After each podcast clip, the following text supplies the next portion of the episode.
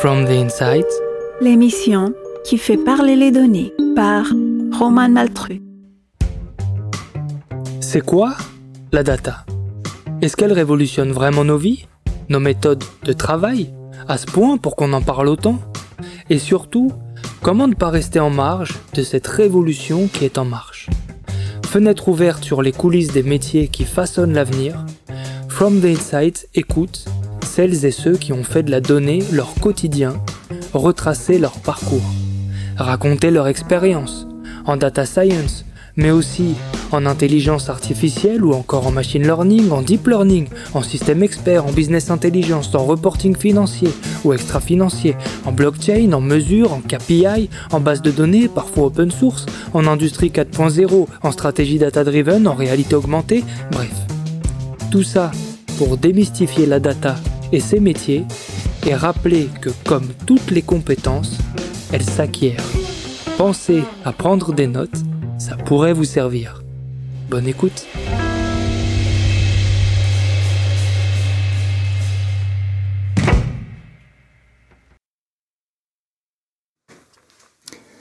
Bonjour à toutes et à tous, je suis avec Benoît Le Petit, tu es l'actuel euh, Head of Data de chez Saint-Gobain.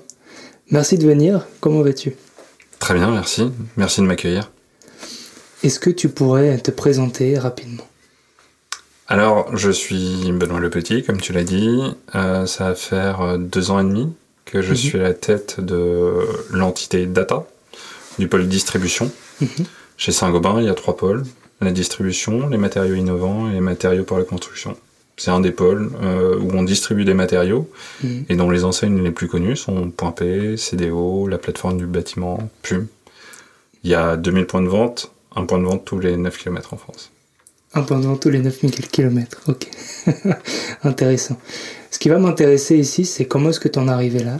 C'est quoi ton parcours? Où est-ce que tu as grandi? Qu'est-ce que tu as fait comme études, etc. Euh, donc du coup, toi, tu viens d'où? Alors moi, je suis, je suis né à Bordeaux. Mhm. Bordeaux euh, Codéran, pour être euh, j'ai passé toute ma jeunesse là-bas. Euh, mes parents sont de la région. Mhm. j'ai grandi avec un frère, un peu plus grand, très littéraire, donc tout mon opposé. Et assez vite, je me suis tourné vers des études plutôt scientifiques. Mhm. Et pour faire ça, très souvent, on monte à la capitale, comme on dit à, Bordeaux. et, effectivement, je suis monté à Paris euh, j'ai fait deux choses. J'ai fait un magistère de physique fondamentale. Donc euh, un truc un peu robuste. Mais j'avais pas envie de faire de la recherche. Mhm. C'était pas pour moi. Mais je trouvais ça très sympa comme euh, matière. C'était des maths appliquées. Et là, je me suis dit, bah, pourquoi pas faire une école d'ingénieur? D'accord. Et donc, c'est à ce moment-là, en, en quatrième année, mhm. où on avait la possibilité d'intégrer Centrale donc Centrale Paris, où il y a les concours d'entrée hein, pour entrer à Centrale. Et j'y suis rentré. J'étais content. ça me donnait une destinée, à savoir que ça repoussait le choix de se dire euh, qu'est-ce que je vais faire plus tard, parce que à, à cette époque-là, je n'en avais juste aucune idée. Ouais, bien sûr, parce que ça c'était juste après euh, ton master du coup. Exactement. Et, et, en fait, ma première expérience va arriver durant ma deuxième année à Centrale. Mm-hmm où, en fait, ça va être une rencontre, un hasard. Mon père me propose euh, d'aller dans une salle de marché à Bordeaux, dans la Cité du Vin, où il y a des salles de marché, du CIC en particulier. Et pour moi, c'est une révélation. Je me dis, c'est génial, il y a des mecs qui achètent, qui vendent des actions. Ils ont l'air de plutôt bien vivre. Euh, ça a l'air d'être plutôt sympa. Je fais deux trois trucs pour le, chef de marché, euh, pour le chef de salle il trouve ça bien et, euh, et voilà, ça dure deux mois. C'est un stage C'est quoi C'est un stage, c'est un stage euh, qui a au final pas été payé, je crois. Mhm. D'ailleurs, si, si tu nous entends, je crois qu'il y a 600 euros sur la table, mais, mais c'est pas grave. Et, et, et donc, ouais, c'était vraiment un stage de découverte dont le, but n'était pas de, de devenir gestionnaire d'actifs, puis c'était de la gestion d'actifs à l'époque. Mhm. Mais ça m'a dit, ah, il y a peut-être du sens là-dedans. Et donc en troisième année, on spécialise. Donc je prends naturellement à la filière finance. Je m'oriente vers la Société Générale. Parce qu'à l'époque, bah, les banques, dans le trading, euh, c'est Société Générale ou BNP. et il drive un nombre d'ingénieurs assez important. Mhm. J'ai la chance de faire une interview au- sur le desk de taux, d'arbitrage de taux. D'accord. L'arbitrage, c'est quoi? C'est des fonds propres, on prend des positions euh, sur lesquelles on va arbitrer, on, on dit arbitrer parce qu'on va dire on va vendre un produit contre un autre et on va gagner sur cette- euh, ce différentiel de prix. Pour autant, on n'a pas de client. Mhm. Le PNL qu'on fait, c'est sur les fonds propres de la banque. Ok. Donc je rentre là-dedans et ma première impression, euh, le jour de l'interview, est juste euh, oh waouh. non, c'est oh waouh parce que parce que faut, faut se dire à l'époque, je suis plus si jeune que ça, mais euh, c'était des écrans cathodiques. Et quand tu rentres dans une allée de trading avec huit écrans cathodiques de chaque côté de poste de trading et que t'en as huit comme ça, ouais, c'est une cathédrale. Ouais, t'arrives dans la matrice. Exactement, t'arrives dans la matrice, ça crie de partout, tu sens l'adrénaline et tu te dis Ah waouh, ouais, c'est autre chose quoi, je veux faire ça. Et donc je rentre là-dedans et euh, je fais mon stage. Mon stage euh, se passe plutôt bien. On me dit Écoute, c'est très simple, tu fais un modèle qui marche, t'es embauché. Quand tu dis un modèle, du coup, c'était en quoi ça consiste de faire un modèle C'était juste un modèle d'arbitrage euh, sur la courbe de taux. Mhm. Donc rien de très compliqué, c'était de se dire j'ai du sport, j'ai du spot, j'ai du forward. Bon, ben je regarde s'il y a des différentiels de pricing sur la courbe euro ou sur la courbe US. Donc je fais ça. Petit premier modèle. euh, Et ça fonctionne. C'est cool, je suis embauché. Donc ça, c'est ton premier boulot. Et ça, c'est mon premier boulot qui va durer. Mais t'avais fini ton école à ce moment-là ou pas Exactement. J'ai fini en novembre, euh, je suis rentré en mai en stage et j'ai été embauché en décembre. Ok, c'était stage de fin d'études, quoi. Stage de fin d'études, embauche derrière, tout se passe bien, c'est génial. euh, Mm. Le premier chèque, je, je, je crois que je suis le, le plus heureux du monde en me disant Oh, euh, autant d'argent, euh, alors que c'était rien en soi. hein, mais c'est le principe de cette première mais c'est- paye où bien on sûr, se hein. dit waouh, c'est 37 500 euros par an, c'est juste démentiel. Ouais. Euh, je suis le roi du monde. Euh, voilà. Et, euh, et après, s'ensuit plein d'années où bah, tu apprends Mhm. ce métier-là, tu rencontres des gens, tu vis des situations compliquées, difficiles, bizarres, Mhm. très viriles. Ah ouais, c'est un milieu très masculin. Alors, pas forcément masculin, mais viril. À savoir que effectivement, on est sur des échanges extrêmement euh, avancés euh, où euh, ouais ouais, c'est il y a une vraie euh, il y a une vraie tension, mais les gens Mhm. sont en tension. Et, euh, et donc voilà. Et, et moi, je, je grandis autour de ça, à la fois en créant une activité d'arbitrage systématique, plutôt basse fréquence, qui va s'intéresser à des taux, à un peu de matières premières et un peu de forex.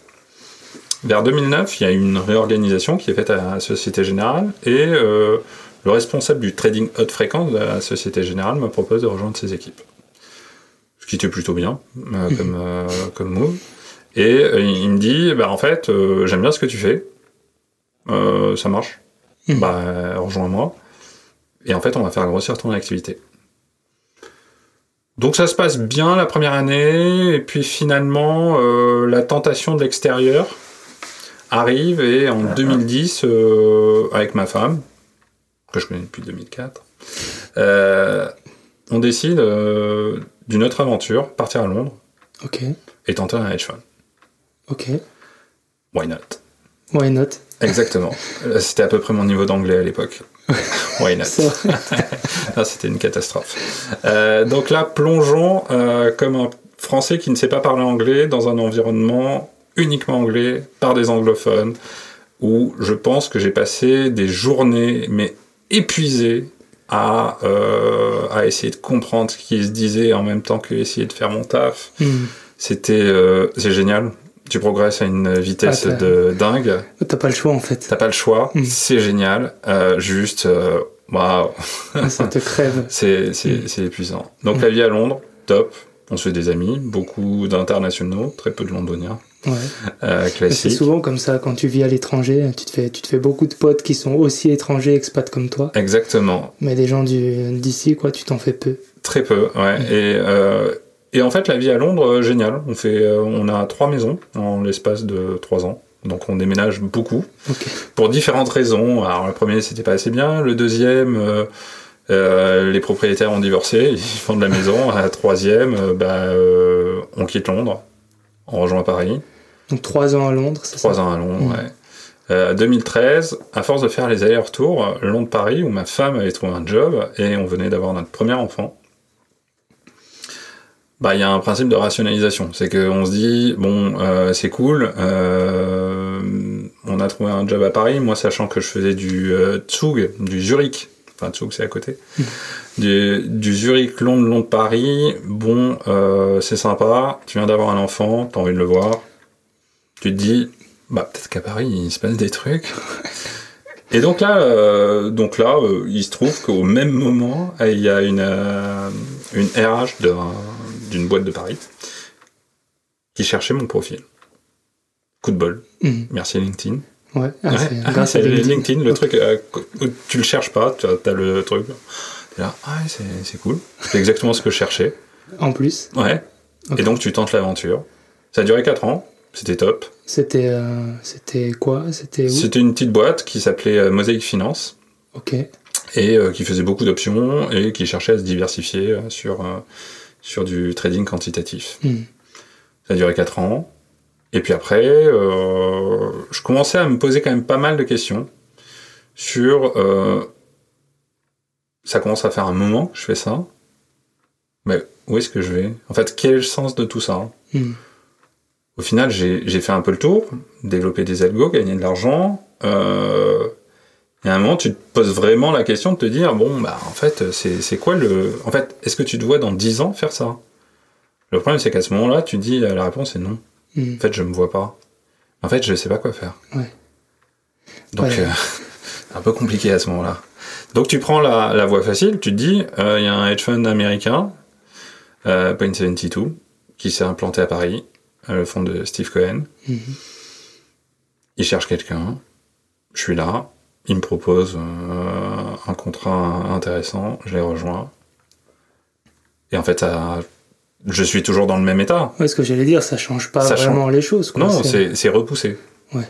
Tu repousses. Tu te dis, Hmm, non, mais si ça se trouve, euh, l'opportunité est trop belle. l'opportunité est trop belle, euh, en fait, il faut la tenter, et, et peut-être que ça sera différent. En fait, c'est pas différent, c'est juste pareil. Et à un moment, tu te dis, ah bah non, non, non, je cherche quelque chose qui a du sens. Et en fait, tout ce que j'ai appris, modéliser, conceptualiser le monde au travers de modèles mathématiques, utiliser la donnée comme cœur stratégique de pensée pour résoudre vraiment en tant qu'ingénieur des problèmes business, bah, je pourrais l'appliquer à n'importe quoi. Et là, c'est une rencontre. Mais, mais pardon, je t'interromps. Cette logique des problèmes business, quand est-ce que tu l'as tu l'as capté Parce que quand t'es dans les finances, t'es quand même assez éloigné finalement Ah des non, on est, on est extrêmement proche parce que, au final, pour créer une, activité d'arbitrage, ça se crée pas comme ça, from scratch. Je veux dire, quand euh, tu viens créer euh, un modèle prédictif sur la roupie indienne, oui, tu as des tenants et des aboutissants sur l'économie euh, indienne, sur qu'est-ce qui est utilisable, pas utilisable, qu'est-ce qui a du sens, attention, des chiffres économiques, quel est l'impact du dollar par rapport à ça. Mhm. Est-ce que c'est une économie à matière première? Oui, effectivement, il y a beaucoup de euh, soft commodities euh, en, en Inde. Tu as même une saison où tu as des drops sur l'or parce que c'est la saison des mariages.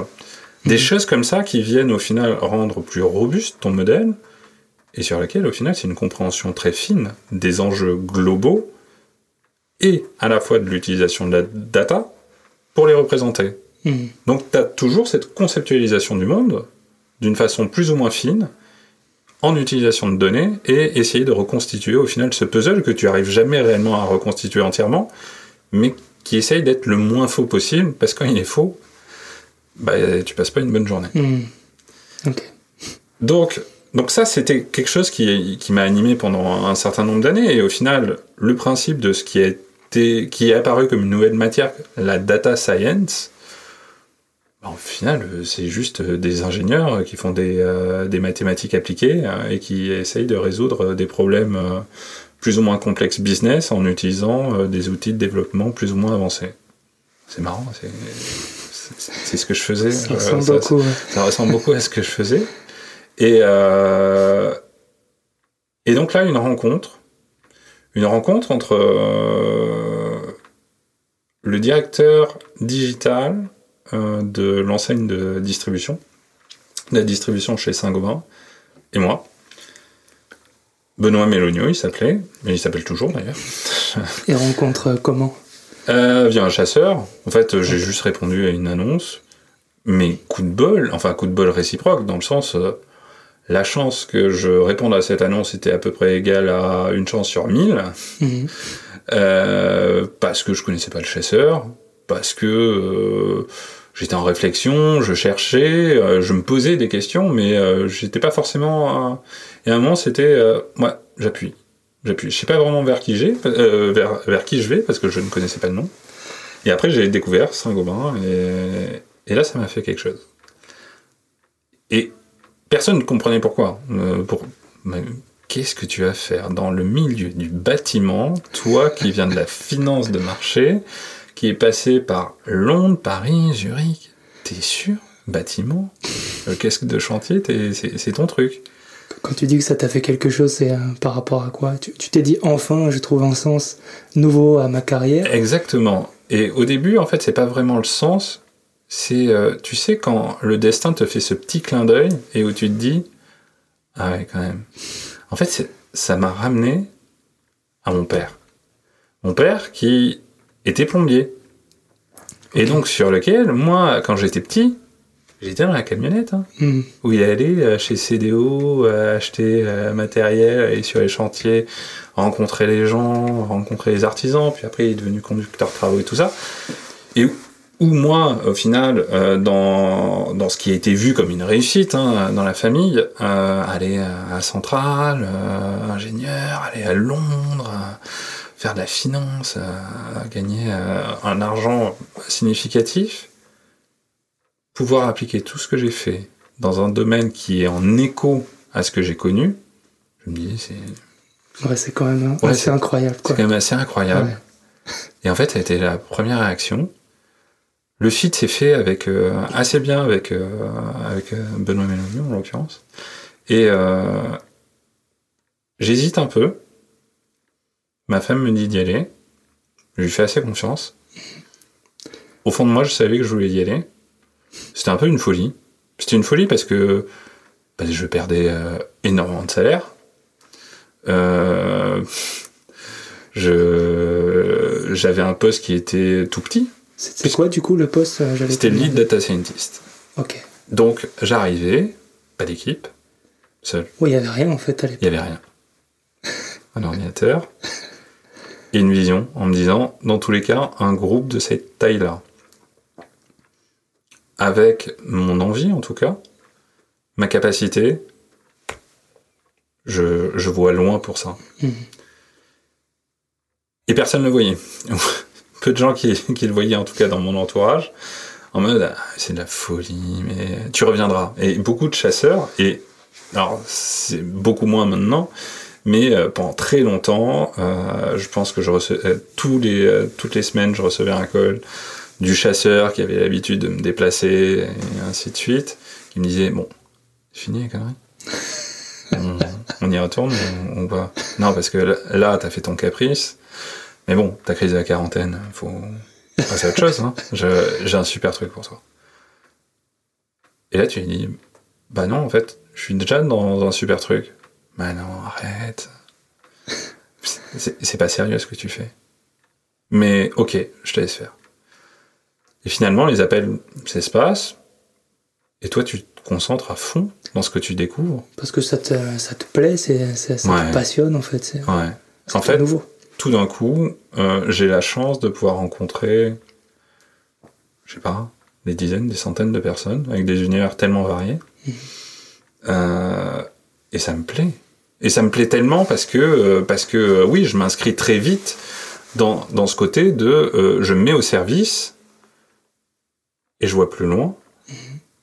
en fait, je, je comprends que on doit venir transformer métier par la data.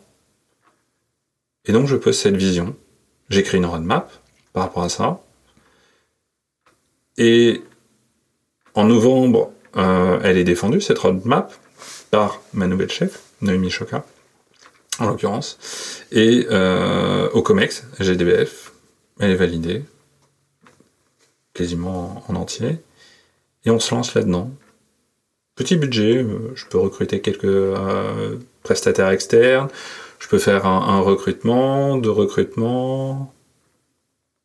Et puis là, euh, la Covid. Ah ouais, donc c'était juste avant en fait, Ouais. c'était euh, très récent. Exactement. Ok. Et là, tu te dis, euh, mince, c'est pas le bon timing ça. Bah, sur le coup, grand stress. Grand stress parce que on coupe tous les budgets. Ah bah non, Euh, non, non, j'ai une roadmap à faire là. je- Mm. euh, non, c'était pas tout à fait. Et en fait, on coupe aucun budget. On a un peu de temps partiel pour les internes, mais sur les prestataires, on coupe rien. Et finalement, euh, au-delà du fait que ça soit compliqué, on s'adapte super facilement. Notre équipe est assez jeune. On trouve un rythme où on communique ultra bien, où c'est dynamique, où on se rencontre en digital. C'est une des, un des, des, des personnes que j'ai recrutées après qui m'a dit, euh, on s'est rencontrés euh, via Teams Mhm. et on s'est, on a appris à se connaître via Teams. Et vous avez commencé à bosser euh, Ouais, via Teams exactement. sans s'être vu avant. Non. Et donc ça, il y en a eu plusieurs. Euh, comme ça, j'ai onboardé des gens euh, à distance ou et là on comprend la force d'un groupe tel que Saint-Gobain. Mhm. Il était en Bretagne, on était à Paris, on pouvait pas se déplacer. Euh, interdiction de se déplacer euh, dans ce cadre-là de la Bretagne euh, à Paris pour récupérer un PC. euh, voilà. Et donc là, on utilise le réseau. Le fait de passer d'une camionnette à une autre, l'ordinateur pour arriver au point de vente le plus proche de chez lui et qu'il puisse le récupérer. truc de dingue. Un truc euh, Ah, juste bienveillance, euh, des gens qui euh, qui se démènent, qui poussent des limites. Ouais, ouais, ça ressemble un peu à ça. Du coup, c'est un sacré challenge de, de mettre tout ça en place pendant le Covid. Qu'est-ce que tu as eu d'autre comme, euh, comme challenge? Bah, au-delà du fait que c'était un challenge de faire une, une roadmap, on a eu la chance d'en avoir une deuxième. Donc, à complexité, autant euh, la mettre un peu plus haut. Et effectivement, sur, sur le Covid, euh, notre, notre président, euh, Patrice Richard, euh, nous a interrogés sur tout un tas de sujets. C'est quoi le chiffre d'affaires à 18 mois? Comment je viens optimiser mes charges? Est-ce que je sais prédire mes risques de crédit? Est-ce que je sais prédire mes risques de turn- turnover? Donc on a une deuxième feuille de route. Et on l'a remplie. Mhm. On a présenté, je l'ai présenté avec Noémie en COMEX en juillet. Et ouais, il y a eu un déclic. Il y a eu un déclic parce que, un, on avait pris le temps de parler aux opérateurs, donc de s'intéresser à leurs problèmes des J1. Donc on a créé une adhérence les Mhm. On a démontré de la valeur parce qu'on a commencé à traquer les résultats qu'on faisait. Et en plus, on a embarqué notre COMEX parce qu'on leur montrait que vous savez pas vraiment où vous allez. Bah, c'est compliqué comme situation. On est vraiment dans un environnement économique incertain. On n'a pas une boule de cristal, mais en tout cas, on peut vous aider. Vous aussi. Mhm. Et donc, à la fin, tu arrives à, à faire la, la quadrature du cercle. C'est que tu, tu montres aux opérateurs que tu sais apporter une résolution à leurs problèmes là où au final ils en avaient pas. Tu sais apporter de la valeur et la démontrer en traquant tes résultats. Et à la fin, tu sais embarquer ton COMEX là-dessus. Et pour tout ça, du coup, vous aviez déjà les, les données sur lesquelles vous appuyez ou il a fallu revoir les process? Non, ça, ça, enfin, il y avait en partie, il y avait des bribes, euh, tout un tas de bribes sur une organisation. Il y avait un cluster qui était peu rempli, voire peu utilisé. Mhm. Euh, il y avait des briques applicatives qui étaient peu utilisées aussi. Donc il y a eu une transformation autour de ça sur se dire, bah en fait, une, une feuille de route data de ce type-là, c'est de la stratégie. Mhm. Oui, on l'a compris, écrire une roadmap, c'est de l'onboarding, c'est amener les gens à venir utiliser la donnée démocratiser l'usage de la donnée. C'est du ROI, démontrer la valeur. C'est le juge de paix. Quand je suis un opérationnel, euh, démontrer la valeur, c'est euh, quelle capacité j'ai euh, en prenant cette action donnée par cet algorithme. Est-ce qu'au final, ça va me donner plus de valeur dans ce que je fais, dans mon métier, plutôt que de pas l'utiliser Si je vois que ça a de la valeur, bah, je suis pragmatique, hein. Mm. je vais l'utiliser. si, je suis vendeur et que ça fait plus de ventes parce que je suis à telle décision et que je m'en rends compte, mais évidemment que je vais l'utiliser. Donc ça, c'est extrêmement important. Il y a les people, créer des talents, découvrir des talents, mentorer ces talents. Et enfin, ce que tu disais, il y a une feuille de route technologique, à savoir centralisation de la donnée, processisation, le fait qu'on crée ensemble au sein des data scientists des librairies communes de features, jeu de nouvelles, euh, le fait qu'on crée un framework commun entre des data engineers et des data scientists qui font exactement le même code, Mhm. le fait qu'on vienne modulariser tout cela, le fait qu'on vienne dashboarder les résultats, qu'on les offre à l'ensemble de la chaîne euh, des opérateurs, oui, il y a une feuille de route technologique où tu dois centraliser la donnée, l'accoster, aller la récupérer, aller chercher de la donnée externe, chose qui n'existait quasiment pas. Et au final, petit à petit, euh, projet par projet, avancer, demande par demande, et au final, euh, construire un asset de plus en plus important, centralisé, qui est de plus en plus industriel, de moins en moins artisanal, et sur lequel, au final, euh, la croissance de l'équipe suit. Et, euh, et oui, ça, c'était 2020. Ça a été une prouesse de faire. euh, parce que là, quand je t'écoute me dire tout ça projet par projet, j'ai un peu le sentiment que c'est quelque chose qui a pris du temps. Alors qu'en fait, euh, ça a pris un an. Ça a pris beaucoup de volonté, Mhm. d'énergie, de longues journées, de longues nuits, sans doute beaucoup de week-ends. Mais euh, je crois que je suis vis-à-vis de ça, en tout cas, assez infatigable. Mhm. Parce que pour moi, j'avais cet objectif supérieur de dire oui, on doit venir aider ces opérationnels à transformer leur usage par la donnée. Donc oui, ça, ça a été, ça a été compliqué, on a eu des difficultés, on n'a pas eu que des réussites, on a eu des projets où on a fait tout le projet et à la fin, c'est bien. Mais je sais pas ce qu'on va en faire. Mhm. Mais c'est bien, ouais. Mais je sais pas ce qu'on va en faire. Ah, c'est dommage, pas si utile. Je peux te démontrer. Oui, non, mais j'ai pas le temps, en fait, là. Mhm. Ah ouais. Et donc, on comprend petit à petit que, oui, il faut de l'accompagnement, que le data scientist n'est pas suffisant, et qu'il faut avoir des, des personnes en amont ou en aval qui viennent passer aussi du temps sur le fait de créer de l'éducatif, Mhm. créer de l'accompagnement, créer de la compréhension, réussir à faire la symbiose entre le discours un opérationnel, un directeur, un manager, les résultats qu'on produit, et y revenir. C'est, il n'y a jamais une bataille qui est gagnée, Mhm. faut toujours y revenir, y revenir, y revenir, jusqu'à ce que, au final, petit à petit, les usages, les questions, les automatismes, l'autonomie se créent. Mhm. Et nous, c'est notre seul but, c'est que à la fin, des opérateurs puissent avoir de l'information en totale autonomie sans nous la demander. Mhm. Parce que nous, euh, on n'a pas de vocation à être des passe-plats. Non, surtout pas. Bien sûr. Et, et ça, du coup, c'est un rayonnement qui est euh, local, tu penses, ou il y a déjà un rayonnement qui est quand même euh, plus important? Tu parles en, en- chez Saint-Gobain? Ouais, je veux dire en volume de, de- de collaborateurs qui sont euh, sensibilisés aux data, à leur usage.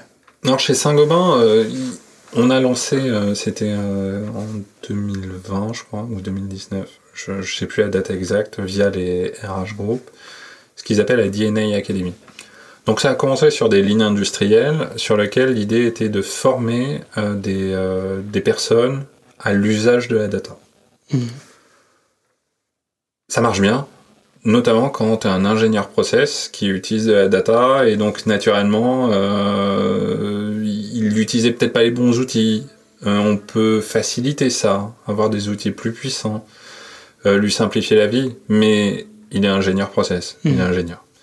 Forcément, sur une fonction marketing, euh, c'est plus compliqué. Un chef de projet, il est peut-être pas ingénieur, il a fait une école de commerce, tu vas pas lui parler de Python ou de, de code ou de faire du SQL. Mhm, bien sûr. Donc, donc là, c'est là où c'est le plus compliqué et moi, ma vision de cela est euh, on doit servir un besoin et on ne doit pas euh, imposer des usages. Et ça, c'est la grande différence, c'est accepter que la montée en maturité, euh, c'est pas tu dois devenir ce que je suis. Mhm. Par contre, je vais créer les moyens à l'échelle que tu aies des outils qui remplissent l'usage que tu pourras en avoir de façon le plus simplifiée possible. Et tu parlais du, du- du phénomème d'acculturation à la data, donc là on est, on est en plein dedans. Oui. Et tu parlais aussi de la mise en place d'un comptoir data Oui. chez Saint-Gobain. Euh, en quoi est-ce que ça consiste ce comptoir de data? Alors le, le comptoir data, c'est un mot un, un peu un, peu un peu tiroir, mais euh, des fois c'est important pour raccrocher des concepts. Mhm. Euh, le comptoir data, c'est ce que c'est ce que j'ai créé en disant je viens au sein de la distribution créer au final un réceptacle de besoins de n'importe quel opérationnel avec la densité euh, qu'on adapte selon la taille de, de l'entité. Mais euh, je ne sais pas où trouver la donnée, on lui répond. J'aurais besoin de telle information qui est un peu plus compliquée à, à capturer, on te répond. J'aurais besoin de connaître euh, les prospects, les gros prospects de la concurrence. Ok, euh, on va te modéliser un truc et on te répond dans, dans la semaine. C'est genre le, le Genius Bar d'Apple, quoi. C'est le Genius Bar d'Apple, exactement. Et donc ça, c'est extrêmement important. C'est extrêmement important pour deux raisons. C'est un, bah, on commence à s'intéresser aux problèmes de ceux qui font, Mhm. qu'ils soient dans le commerce, en région, au national, faisant de la finance ou de la logistique, premièrement. Donc, naturellement, on parle de data à ce moment-là, puisqu'on résout euh, leurs problèmes. On leur explique, euh, on leur donne la solution. euh, génial. Mais surtout, les idées Elles viennent du terrain. Exactement. Exactement. Et si on prend le, le cas des, des prospects, des gros prospects de la concurrence, c'est un projet qui a commencé comme ça, pour un, un opérateur qui me, demandait, qui me demandait ça, on lui répond, une semaine, dix jours, un truc comme ça. Et au final, euh, maintenant c'est un projet qui est sur l'ensemble des enseignes, sur lequel on vient qualifier la valeur de l'ensemble des prospects, donc des non-clients, qui permet de faire l'orientation de visite vers euh, bon mais il n'est pas client mais je sais en plus quelle valeur il a. Et donc je vais orienter mon effort commercial pour aller plutôt visiter lui ou plutôt un tel et ainsi de suite. Le projet vient d'un opérateur. On a construit la solution ensemble. On a eu des itérations de façon à que ça soit bien calé qu'ils comprennent mais à la fin ça devient un projet un projet qui euh, qui vient à, apporter à l'ensemble du groupe c'est parce qu'on a eu cette relation très locale très en position agile dans lequel je suis à ton service, je réponds à tes problèmes, Mhm. qu'on arrive à, à créer ça. Et ça va plus loin. Ça va plus loin parce que derrière, on crée des modèles sur modèles, on réutilise cette information comme une information statutaire de l'entreprise, on vient la reconsommer pour créer d'autres modèles plus complexes, et ainsi de suite, pour arriver à des modèles comme on peut développer aujourd'hui sur le potentiel client. Donc c'est de se dire, le, le potentiel client, c'est quoi? C'est de te dire, un client arrive dans un point de vente, il fait 15 000 euros, par exemple, par an, d'achat de matériaux. Il en vaut 15 000, il en vaut 50 000 ou il en vaut 100 000 Et ça, c'est pas simple. Parce qu'en fait, t'as aucun label te disant il vaut 15 000, 20 000, 100 000. Mhm. Et en fait, petit à petit, au fil des algorithmes qu'on a construits, de l'information qu'on a construit, on arrive petit à petit à refermer ce cercle en approximant énormément de choses. La solution, c'est une dizaine d'algorithmes qui, séquentiellement, viennent se nourrir, créer, constituer les labels, qui viennent les apprendre, les généraliser, jusqu'à la fin de dire, ce client, bah en fait, c'est pas 15 000 euros, c'est peut-être euh, 40 000 euros. Mais pour arriver à ce résultat, ça s'appuie sur une quantité colossale de données.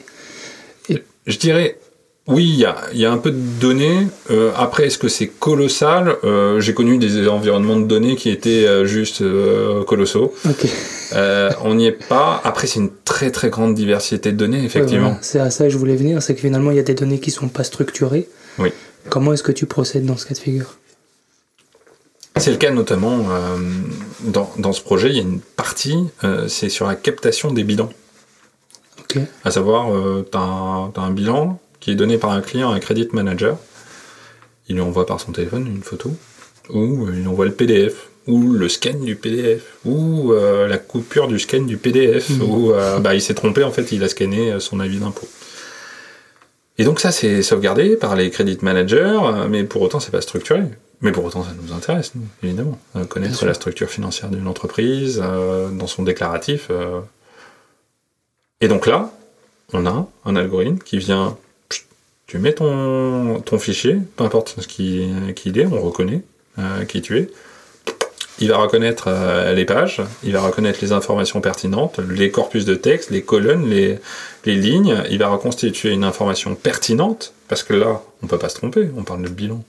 Donc euh, c'est pas genre je confonds l'actif et le passif. Hein. Non, bien sûr. Donc euh, tu dois mettre en, en, place, en fait tu peux rater de l'information et demander à quelqu'un de contrôler, à savoir je l'ai pas scanné, parce que je ne savais pas faire, ou mon taux de contrôle me dit attention c'est trop risqué, en fait je suis pas certain.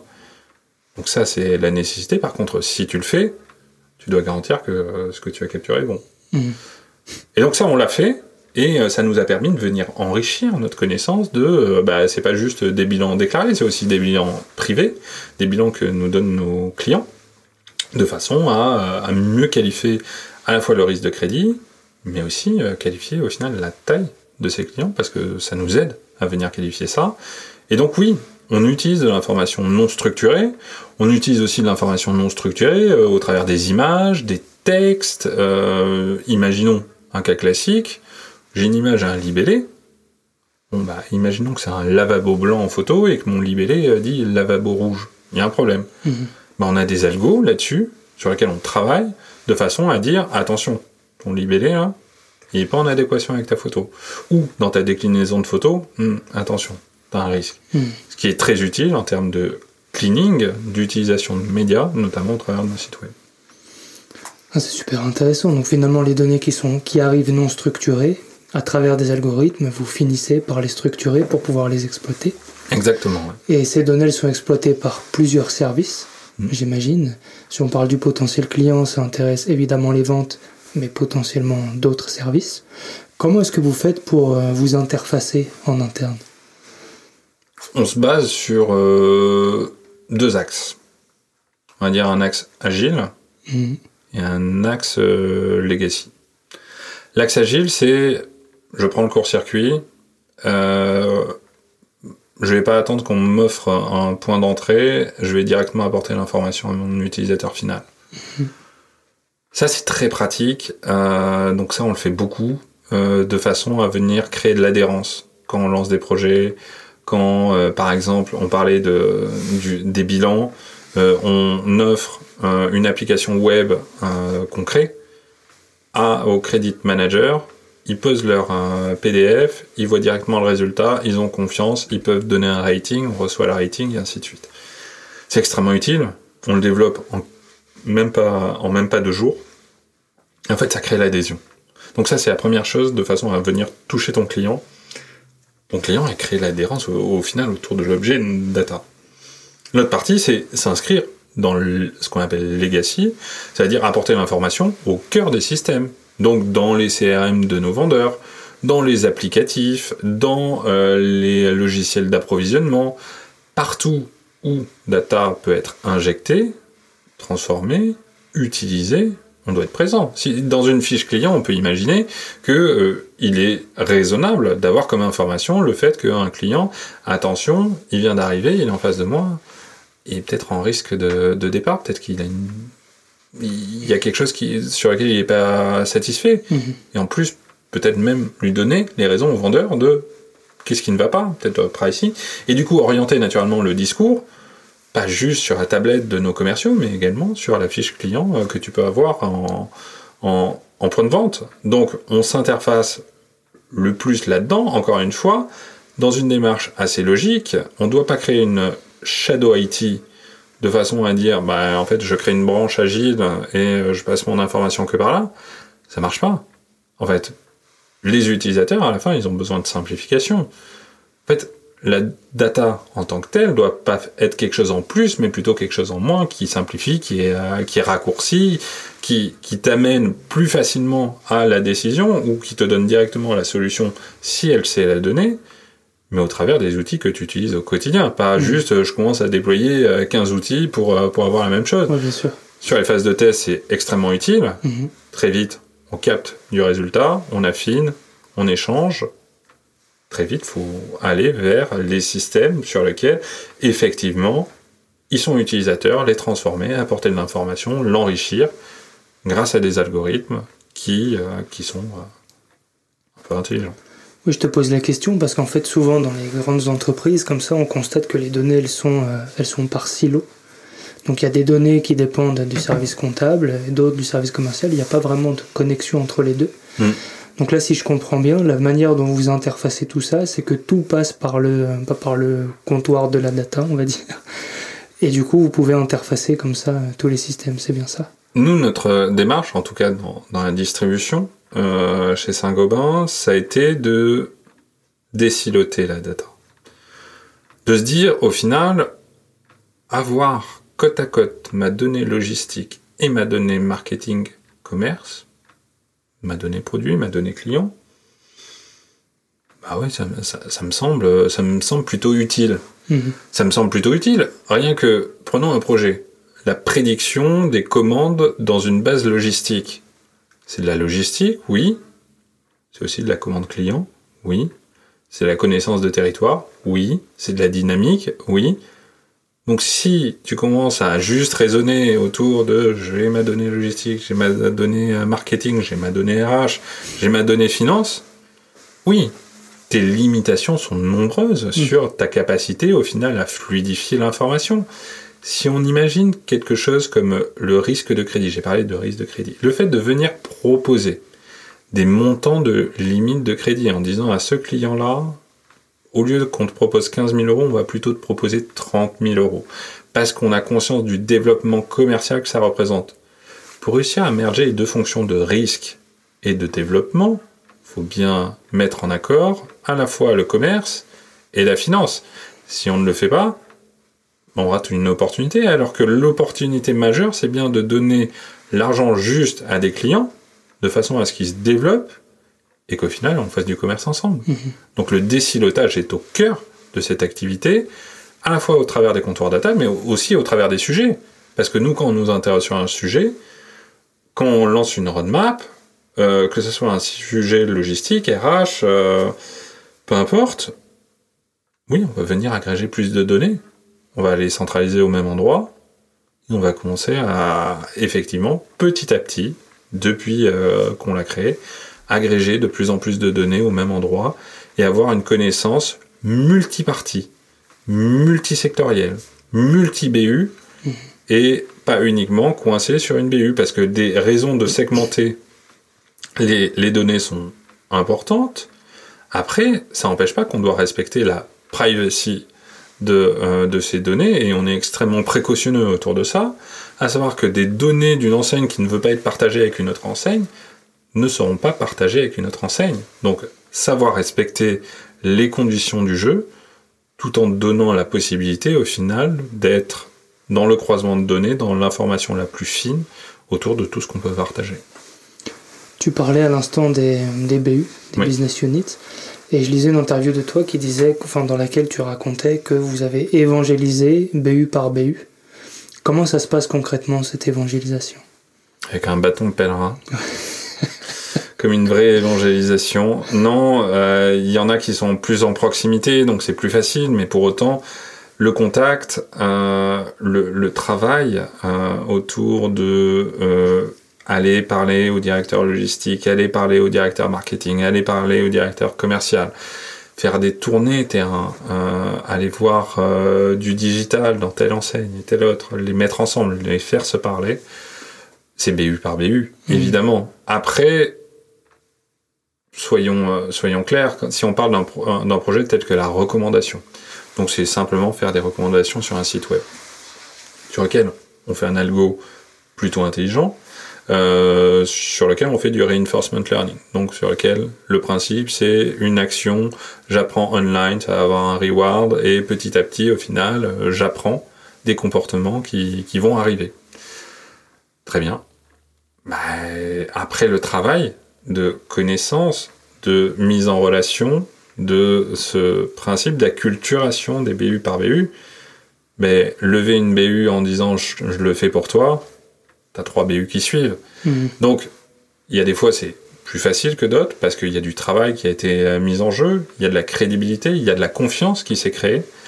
Euh, pour autant, c'est jamais quelque chose de complètement gagné. C'est quelque chose sur lequel, effectivement, on doit toujours être crédible, on doit toujours être précautionneux au service qu'on rend, on doit être toujours de qualité, être extrêmement exigeant dans ce qu'on apporte à notre client final, parce qu'à la fin, c'est lui qui produit la valeur, et nous, on est simplement au fait de transformer son métier, de l'aider, de lui apporter la juste information au bon moment. Et est-ce que dans cette démarche d'évangélisation, tu as des relais dans les BU, des personnes qui viennent un peu euh, promouvoir les actions que vous avez faites et que ça crée une sorte de, synergie, d'émulsion entre les BU C'est quelque chose qui se met en place? De façon euh, alors je dirais, euh, autour de cette réflexion de la data, il y a différentes façons de percevoir le monde. Il y a la perception du, du data steward en BU qui va recevoir au final un flux d'informations et il va être privilégié, ça va être le point de contact qui va ensuite disséminer au sein de la BU la bonne parole. On n'a pas réellement agi comme ça, peut-être parce qu'on les a pas rencontrés, Mhm. Mais peut-être juste on a fait confiance à la capacité de chacun, dans chacune des équipes, à être en capacité de se saisir du sujet, parce que juste on parle le même langage. C'est-à-dire qu'on a un effort de trouver un langage commun, de trouver des moyens de se comprendre, de vulgarisation, de non-technicité, permettant à chacun de saisir de l'outil. Et à la fin, l'important c'est pas de savoir comment le modèle est créé, ils peuvent demander. En fait, c'est surtout de donner toutes les raisons d'avoir confiance dedans, tous les moyens de contrôle, et enfin le résultat. Et qu'est-ce qu'on en fait? Et qu'est-ce qu'on en fait? Mm. Et donc, in fine, cette relation de confiance va se créer. On n'a pas besoin de techniciens pour ça. Fait, on a juste besoin de gens qui processent de l'information, comme n'importe quel humain. Est-ce qu'il y a des, des, métiers pour lesquels tu.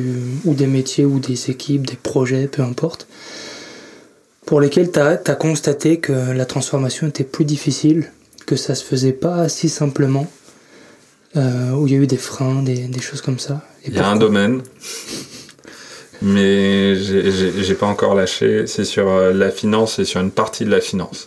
On fait des, très belles choses sur le crédit. L'un des échecs que je citais était autour euh, de la finance. Je pense qu'on va faire des belles choses. C'est juste que forcément, on a des agendas à chacun. Et des fois, euh, les équipes sont un peu restructurées, sont dans une dynamique compliquée. Ça nous est arrivé sur la logistique aussi. Il faut aussi accepter ça. Faut aussi accepter que euh, c'est bien la valeur que tu cherches à apporter. Mais nous, en fait, on n'est pas prêt. On n'est mhm. pas prêt à recevoir quelque chose en plus. On, est, on essaie déjà de faire ce qu'on fait bien avec les personnes, les process, les conditions, la charge. Et donc je suis pas, je suis pas, en, je suis pas en capacité de d'entendre ce que tu me dis. Hmm. Même si c'est génial, même si tu me démontres de la valeur, même si, même si, même si, ça ne fonctionne pas. Donc faut être patient vis-à-vis de ça et attendre, revenir. Et ça finit par marcher parce que parce que on, on est opiniâtre dans cette démarche. Euh, on a quand même la volonté de porter à la valeur et surtout avant tout de les aider. Oui, donc patience. Et, patience. Euh, mais c'est marrant que ce soit la finance qui, euh, qui pose problème, entre guillemets, parce que. Alors que habitués, quoi. Il y a beaucoup de chiffres. Ouais, exactement. exactement. mais euh, encore une fois, c'est très contextuel et, et c'est pas volontaire. encore une fois, c'est un agenda, peut-être d'équipe chargée, compliqué, avec sans doute des turnovers et, et, ainsi de suite, qui créent des conditions où c'est peut-être plus difficile.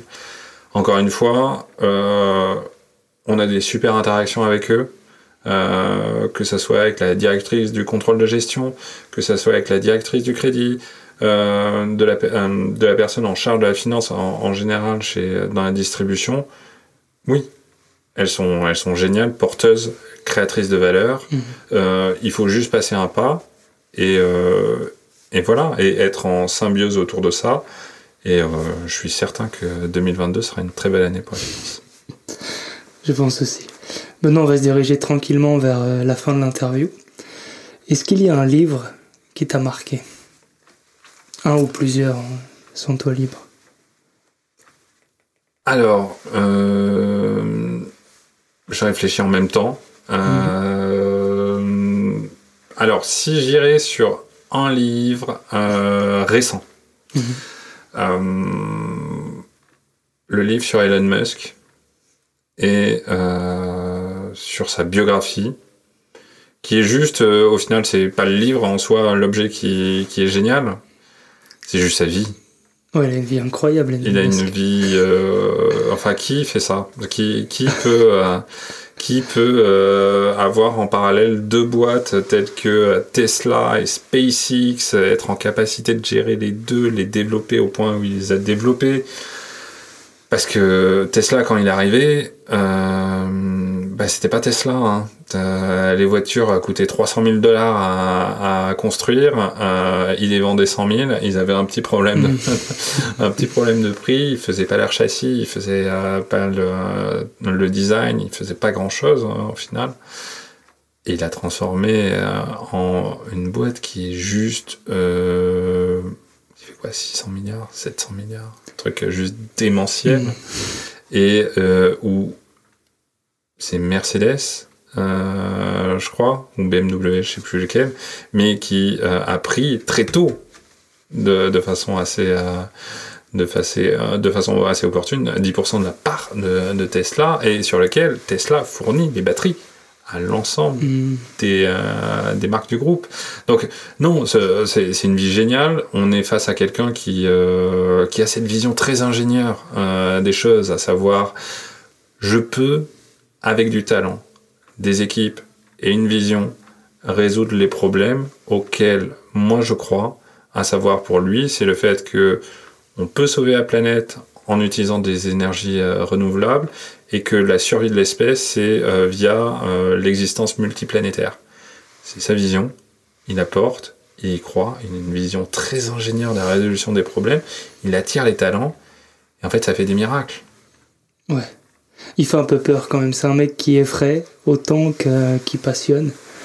oui, oui, sans doute qu'il fait un peu peur, mais pour autant lui-même, quand il parle de hard euh, euh, intelligence artificielle, euh, au contraire de la soft, donc vraiment ce, principe d'une intelligence artificielle qui est en capacité d'être plus intelligent qu'un être humain, mhm. lui-même dit non, il faudra s'arrêter avant. C'est le risque pour, pour l'humanité. Donc, je, faut, faut je, je crois qu'il est assez, euh, effectivement, euh, peut-être il est perçu un peu, euh, un peu fou dans sa démarche parce qu'il est extrêmement imprégné de ça.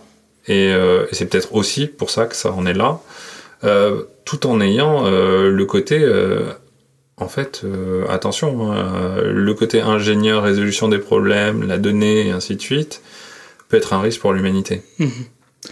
Et à propos de l'IA, justement, je sais pas si c'est un peu ton domaine ou, pas du tout. Qu'est-ce que tu penses, toi? Est-ce que tu penses que l'IA pourra un jour dépasser les fonctions euh, des humains sur tout un ensemble de choses?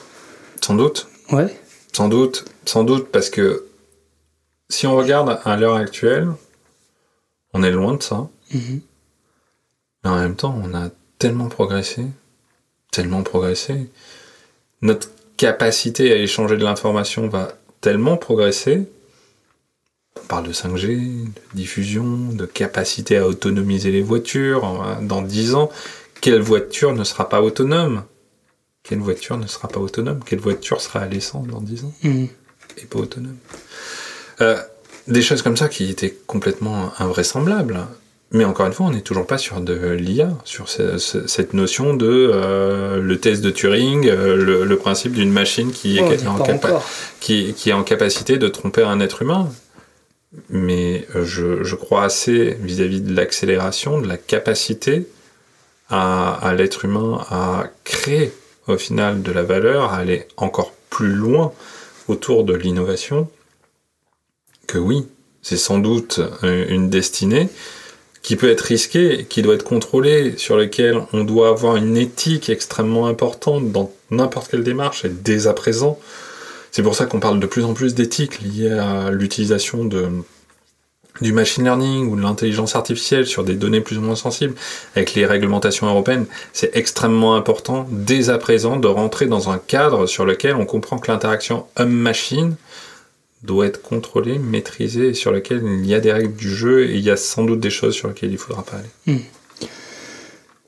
Quel conseil est-ce que tu donnerais à un manager, un directeur qui souhaiterait euh, utiliser les données dans son entreprise, dans son service, dans son département, dans sa BU Par où est-ce qu'il devrait commencer?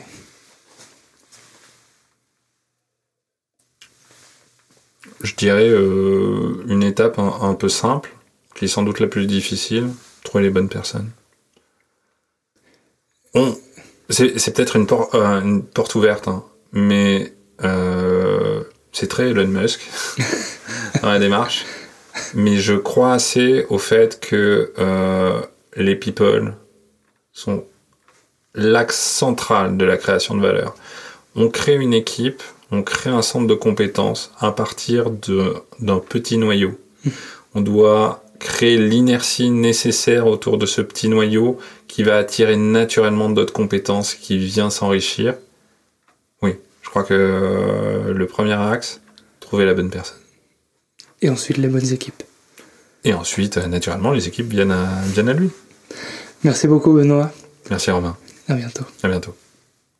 Cette émission a été préparée avec Nicolas Fronto et Raphaël Pazoumian pour le mixage. Retrouvez-nous sur fromtheinside.com.